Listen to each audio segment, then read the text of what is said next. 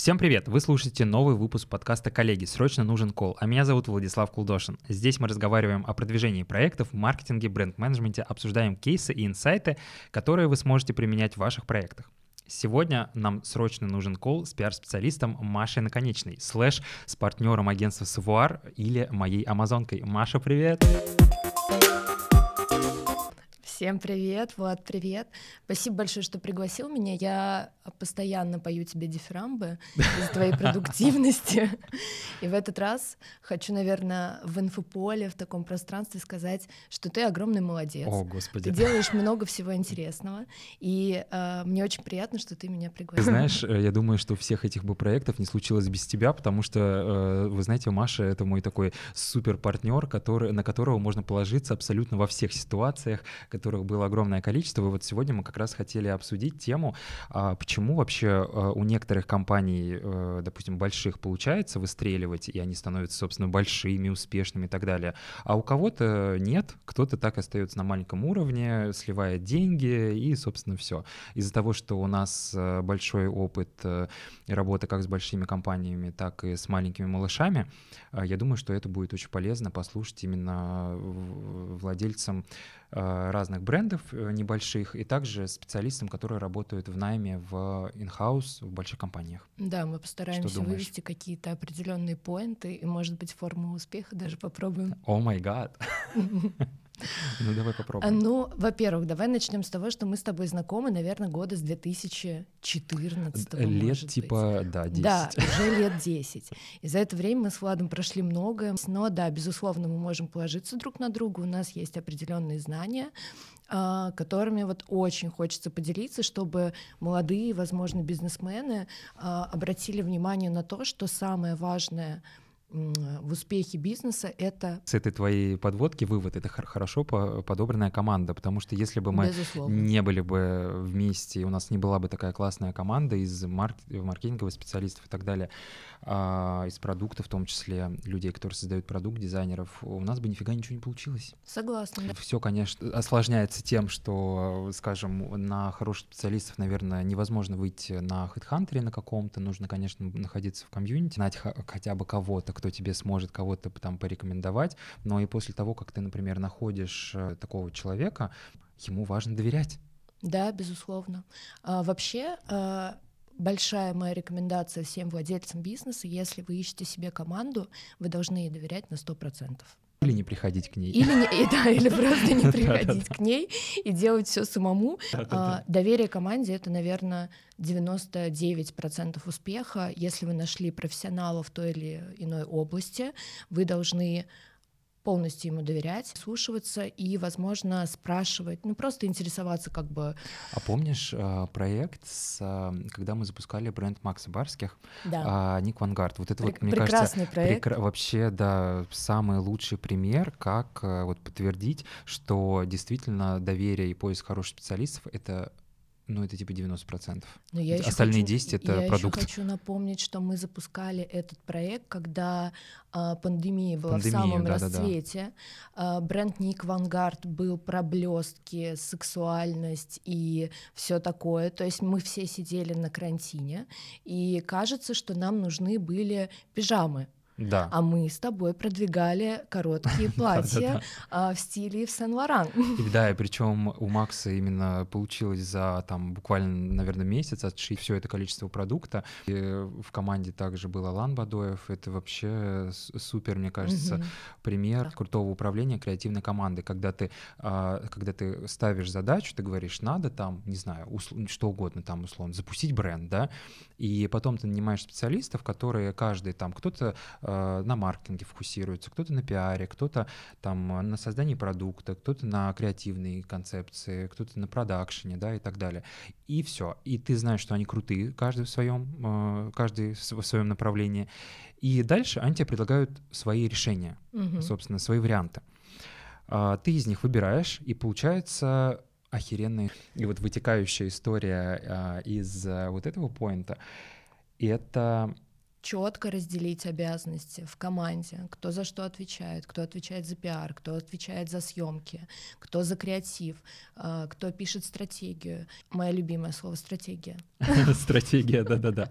А просто без стратегии ничего не получится. Потому что, да, друзья мои, без стратегии ничего не получится. Стратегию нужно прописывать как минимум на год, чтобы вы, точнее, могли отслеживать свои результаты. Где вы находитесь сейчас, где вы находитесь через три месяца, какие ваши планы, ну, дальнейшие планы потому что через месяц после того, как команда начинает работу, вы не сможете сильно отследить ваши результаты. Особенно это касается пиара, потому что его вообще очень трудно посчитать, mm-hmm. эффективность этой, этого всего. Да, и часто, а, собственно, говорят, э, условно, там, сделаем э, рассылку по 10 блогерам, купим да, публикации, да, да. и потом, а где же наши продажи да. через месяц, а где же мои продажи? Такого, Друзья. такого не бывает. Э, должно быть минимум 3-4 касания, и стратегия необходима, но, например, например, на 5 лет или на 3 года даже в наших реалиях делать ее не будет совсем эффективно, да, потому да. что это будет просто из головы взятые какие-то цифры, какие-то непонятные цели, на нас завтра может свалиться, я не знаю. Что То, что там, свалилось на да, нас год назад, на, го-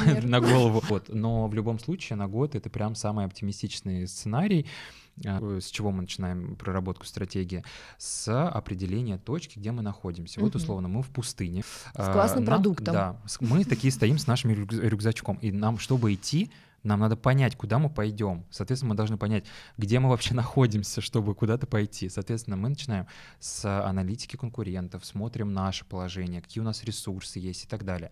Потом мы намечаем, допустим, себе цель через три месяца, через полгода и так далее. И вот обязательно поставить себе вот эти какие-то цели, потому что они будут служить маячками на, э, на нашем пути фактически. Вот когда мы пройдем через три месяца, как мы поймем, хорошо мы отработали или нехорошо? Вот благодаря вот этим маячкам, mm-hmm. вот этим метрикам, которые мы ставим собственно, структурности плана. Это вот как раз-таки одно из тех условий успешности бренда в целом. Ну и четкое ТЗ, конечно, которая как раз-таки стратегия помогает нам структурировать э, себе в голове в первую очередь э, все наши действия, потому что когда мы условно находимся, вообще в принципе живем без стратегии, без, допустим, маркетингового плана, мы начинаем сливать бюджет. И вот как раз-таки у маленьких брендов э, бюджет, понятно, ограниченный, но даже если у вас ограниченный бюджет, то нужно лучше, понимать... Лучше его распределить да, по нужным каналам Понимать, как его лучше использовать. Условно, да, вы, конечно, можете допустим, есть у вас миллион рублей на блогеров. Вы можете либо купить у двух блогеров больших э, по одному, по одному постику, вот, вот у вас будет э, постик, два постика, э, либо, например, сделать какой-нибудь, потратить лучше этот миллион на продакшн какой-то крутого, не знаю, сидинга, какую-нибудь упаковку какую-нибудь прикольную придумать, какой-то интересный, не знаю, что-то интересное положить. И как раз-таки разослать 50 блогерам, которые, конечно, вас поддерживают, потому что это прикольная возможность для создания контента. И вот, и в таком случае этот миллион лучше постро... Э, потратить именно на э, создание чего-то, что поможет блогерам создать крутой контент. Неважно, mm. это ивент, это, не знаю, пресс-день, это, э, не знаю, сидинг какой-то, да, или коллаб с одним каким-то блогером, да, или что-то такое. Слушай, у меня есть прекрасная история, как один из моих клиентов, да, это было очень давно, наверное, в году, в 2016 а, не буду называть, кто это был, но она очень хотела Олю Бузову. Так. Тогда это была самая дорогая реклама в только что появившемся, появившемся Инстаграме. А, мы ее отговаривали, естественно, потому что Оля Бузова хорошо на тот момент продавала шубы, платья, угу. какие-то другие вещи.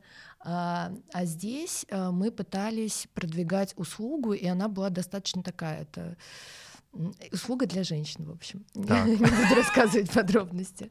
В итоге э, э, наш клиент встретилась сама в обход как бы агентства, э, встретилась с Олей Бузовой, отдала ей огромную сумму денег. Оля встала, сфотографировалась с ней. Ну, как это раньше и до сих пор так происходит с некоторыми блогерами.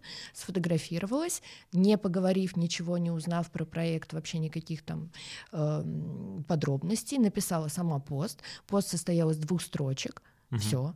А, какая эффективность от этого поста? Никакой. Нулевая. Просто никто даже не заметил этой фотографии в ленте. Да, даже тогда, когда Инстаграм еще очень угу. хорошо, ну, как бы продавал вот такого рода э, интеграции, не нативные. Это была прямая реклама. Это вопрос к, собственно, к доверию команде. Да, это вопрос не только к доверию Кстати команде. говоря, вот знаешь, еще одно из супер таких больших э, отличий а, которая, я думаю, также ведет к, к крутым результатам, это понимание того, что не все предприниматели хорошие менеджеры. Угу. То есть предприниматель и менеджер — это разные люди, разные человеки. Многие думают, что если вот, допустим, я создаю компанию, я создаю какой-то свой бренд, то все, я мне же надо управлять, всё. мне надо им управлять, мне надо шить трусы, мне надо мыть полы, мне надо кампейн снимать. мыть полы никто понимаешь? не хочет, Влад. Вот, вот а почему? Да? да, да. Ну вот, и, короче, это все разные зверьки, это все предприниматель, это один зверек, менеджер другой зверек и так далее. И у нас в этом зоопарке э, все зверьки делают разную функцию. Вот это вот инсайт, он супер важный, что если ты хочешь управлять компанией, иди, учись, и тогда ты будешь управлять компанией. Предприниматель — это импульс, это тот человек, который приходит и такой типа, блин, ребята, давайте Я делать придумал. то, давайте делать все, сейчас мы взорвем этот рынок, мы сейчас что-нибудь запустим и все такое. И, и сидят менеджеры за столом в этот момент и такие, хорошо, значит, мы, у нас цель бомбануть рынок. Ага. Как мы это сделаем? Мы сделаем это так, так, так. И вот уже команда менеджеров, они непосредственно реализуют. А предприниматель, он э, бегает там, общается с сям, ля-ля, протополя, там везде получает вот эту энергию. Зарядить, конечно, заряжает, команду. он заряжает. Вот э, тоже, чем мне очень понравился Алан Бадоев в этом, в этом, э, вот на этом проекте, что он как раз-таки был импульсом. Каждый день ты получаешь э, в, э, в чате это аудио. Ребята, сегодня такой хороший солнечный да, день. Это, это, это бы, ну да, это невероятно. И ты уже такой весь, блин, я хочу вообще свернуть горы. Вот, и это именно то, чем нужно заниматься предпринимателем, заряжать свою команду и не тратить энергию на операционку. Давай я приведу пример. А, очень хороший управленец — это директор, кстати, Московской школы кино Маша Ситковская. Если ты меня когда-то послушаешь, привет. А, потому что мы очень много работали. Я была, наверное, полтора года на должности пиар-директора, но меня этот проект настолько заряжал, меня настолько заряжали дни открытых дверей, любые мероприятия, где Маша выступала. Она mm. просто заходит, и ты чувствуешь вот этот импульс. Star Power. Да, да, да. Ты можешь не спать сутками, но ты потом приходишь туда и слушаешь, не знаю, вдохновляешь правду об этом заведении, там, об этом учебном заведении, вдохновляющие какие-то вещи, инсайты. У нее были всегда далеко идущие планы. Она никогда не ограничивалась там, э, какими-то результатами, которые мы могли получить за три месяца. Мы всегда знали, что будет через пять лет. Угу. то есть это настолько тебя вдохновляет, это просто пример самого крутого руководителя. И вот э, с другой стороны, помнишь, у нас было несколько проектов, я думаю, что мы не будем сейчас их называть, когда, ну, часто так происходит, что к нам, э, поскольку у нас есть направление в агентстве по работе с э, малышами, с русскими фэшн маленькими mm-hmm. брендами, и часто они как бы не приходит сразу, вот условно там хочет человек сделать фэшн-бренд, он к нам сразу не приходит, потому что он думает, что он сам все может сделать. Uh-huh. Потом он погружается в фэшн-мир и такой, ёб твою мать, какой трэш. Так вот, кажется, они там что-то умеют делать и все, пойду к ним. Но к этому моменту мы получаем не как бы не, не такого вот клиента, который пышет энергией, вот это вот все, он хочет. А, мы, а мы получаем больше уставшего. Да, кстати, а мы получаем э, уставшего человека с э, мешками под глазами, и который говорит, господи, я, вла- я вложил э, 500 тысяч долларов на какую-то херню, она ни хера не продается, я не понимаю, что мне делать, команда вся просто затраханная, mm-hmm. и тут мы такие, Друзья, сейчас, сейчас все будет круто. Это вообще моя самая любимая э, моя деятельность. Это вот психологические разборы с людьми, когда я такой, все, сейчас будет круто, сейчас там, там, там, ты чё, давай, э, встряхнись, тряпка, ну-ка давай. Ну вот, и, собственно, когда э, как раз-таки э, команда видит, э, не наша команда, а именно вот людей, которые работают in-house, да, когда они видят уставшего человека, который весь в долгах, э, и они не понимают, ради чего они делают. Они постоянно на любое свое креативное предложение какое-то, они получают вопрос, а где будут мои деньги через два дня, когда через они... два дня, главное, Когда они, да, когда... Давай, э, да, мое самое любимое тоже. Так, давайте зафиксируем сроки. Когда будут обратно деньги? Через два дня будут? Говорим, нет. А почему через... Нет, а зачем два дня? Давайте один. Вот, Давайте он же уставший, он хочет быстро результат. Да, надо денег.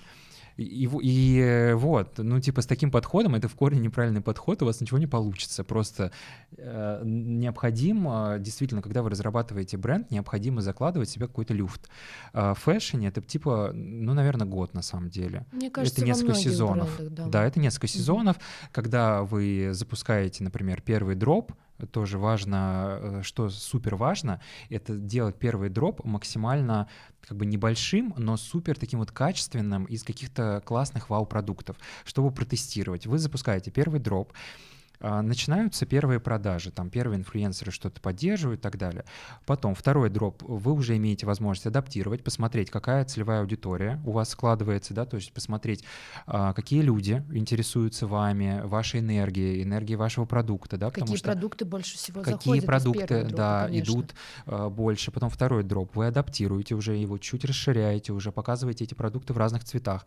Потом третий э, дроп, он уже более у нас, то есть у нас уже практически сформированная целевая аудитория, но мы все равно ее адаптируем, коммуникацию и так далее. И примерно через год у нас уже получается такая коллекция, которая э, не тупо сделана вот из воздуха, там что-то mm-hmm. я там э, захотела придумать платьев, и вот у меня теперь платье. Нет, у нас уже коллекция, которая состоит из carryover ов, из вау-продуктов, из э, разных э, трендовых продуктов и так далее. Мы уже понимаем, какая у нас целевая аудитория. И опять-таки, это у нас не из башки взять взяты женщины 15-65 лет, которые э, живут luxury жизнью, а у нас конкретные 35-летние девушки, которые работают в Сити да. на топ-менеджерских позициях и носят черные костюмы. Все. Ну и плюс у нас еще появляется комьюнити, у нас появляются да, у нас уже появляется бренду э, инфлюенсеры, например. Мы можем устраивать классные мероприятия, куда точно придут, и ты не будешь переживать сидеть, вот придут или не придут, 50 на 50 как бы. Идрис, привет.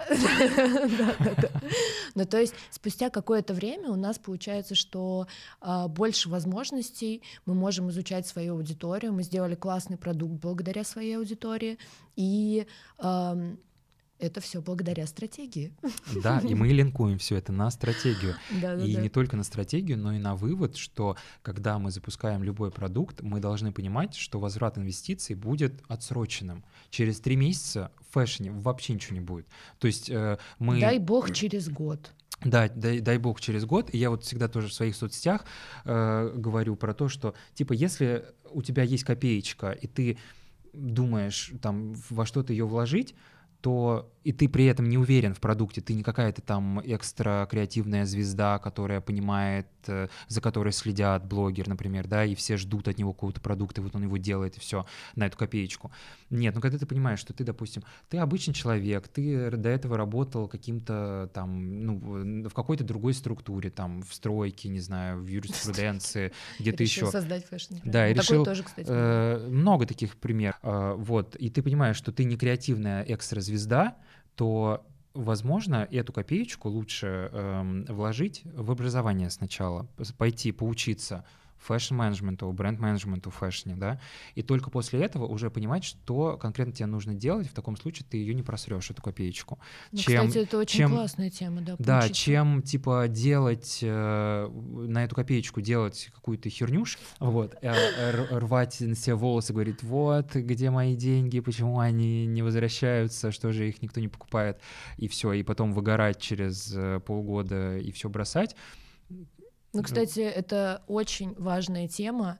А, можно Естественно, можно обратиться к специалистам, а, попросить совета, попросить стратегию, сразу собрать команду, но собрать команду всегда очень сложно.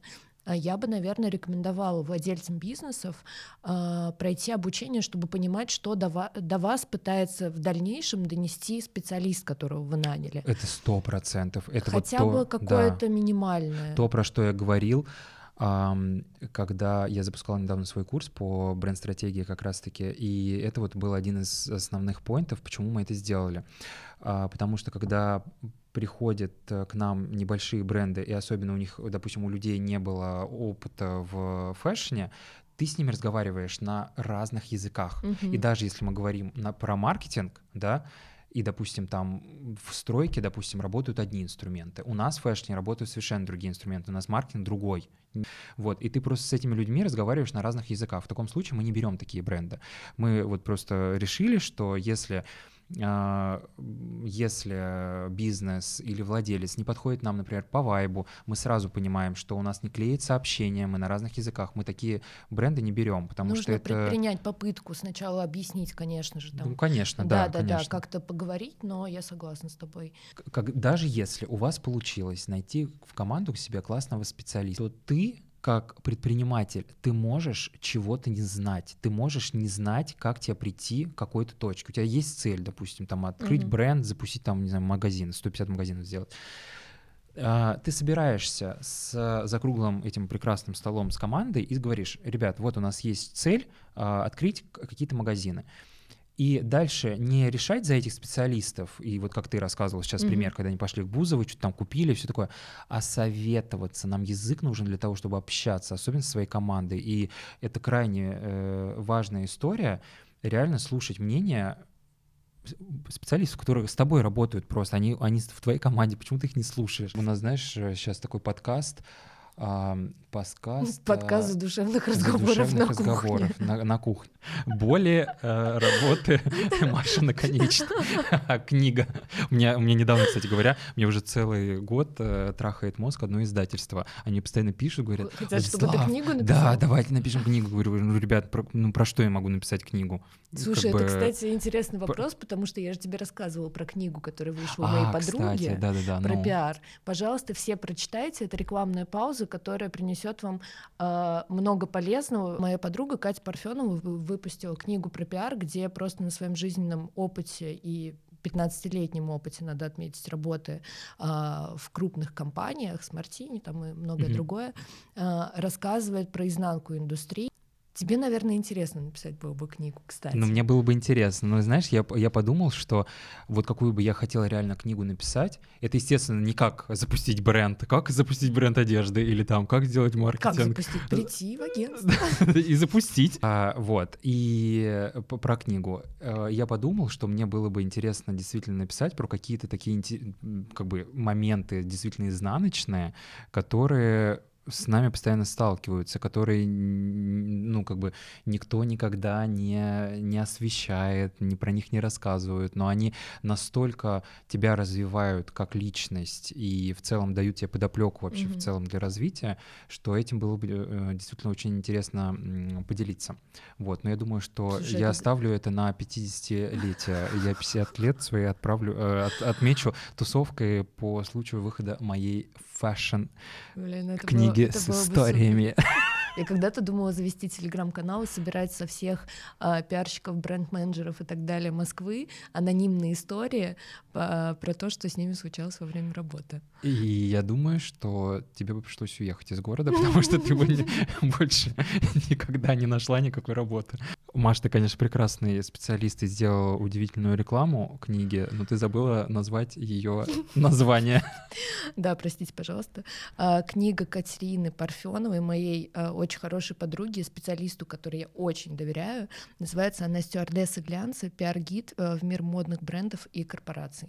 Недавно, кстати, антиглянец Наташа Архангельская написала рецензию в своем канале на эту книгу. Понравилось ей очень. Ну, я жду ссылку. Да, пришли.